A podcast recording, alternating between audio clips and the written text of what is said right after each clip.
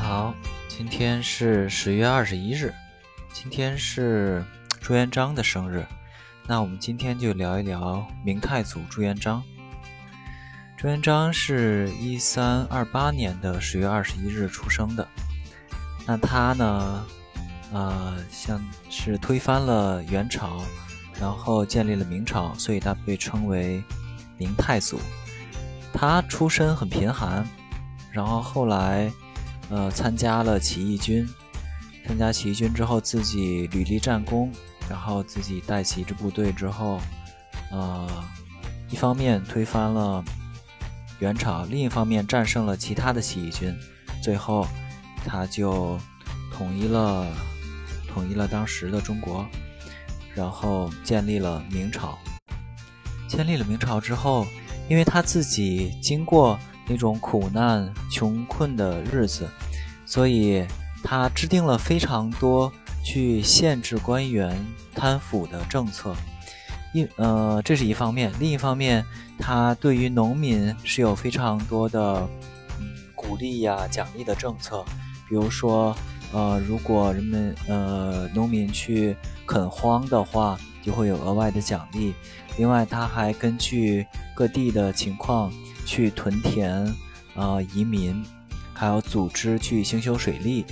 另外呢，还提倡除了去种那些吃的东西以外，啊，还去种，还要提倡，呃，去种桑呀、麻呀、棉呀等这类的，呃，我们现在看算是经济作物。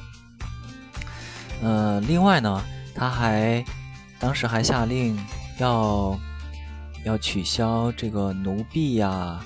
这这类的，然后还减免赋税，这些，呃，明朝初期的这些政策，当时就让，呃，人们的生活和社会生产逐渐恢复了。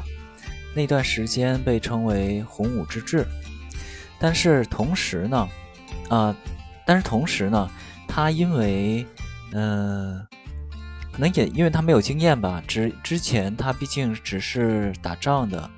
嗯，所以他很多政策其实是非常的严厉的。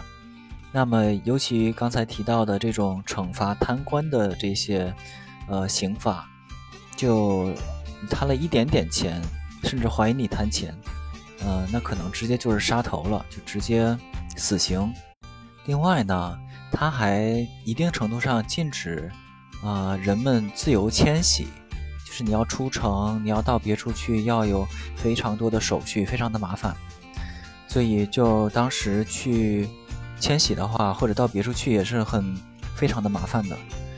呃，另外他还设立了这个锦衣卫，锦衣卫也是一个比较有争议的这样一个机构，而且废除了中书省，因为之前的各个朝代经常发生丞相或者宰相跟皇帝争权的问题。那么他就直接废除，而且给他的子孙们立下规定，以后再也不允许设立宰相。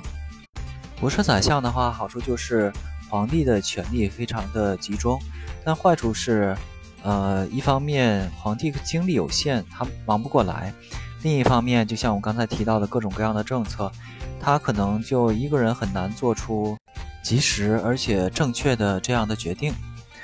呃，所以后来他的子孙们呢，有有个变通，设立一个内阁，内阁的功能就相当于宰相，但是它里边的不是一个人，而是好几个人，相当于用内阁来代替了宰相。朱元璋他不但对他的官员和呃百姓们很严格，他对他自己也是很严格的。呃，他我们现在经常听到皇宫里面有御花园。但在朱元璋的时候是没有御花园的，它有一个园叫做御菜园，里面是种了各种蔬菜，然后皇宫的就可以自给自足来吃里边的菜，所以他即使当了皇帝，生活还是维持比较简朴的这样的状态。朱元璋在一三九八年去世，啊不对，他算是驾崩，他活了七十岁，他的陵墓现在还在南京的紫金山。呃，叫明孝陵，现在是一个旅游景点。好，今天我们就简单聊聊朱元璋，祝你今天过得愉快。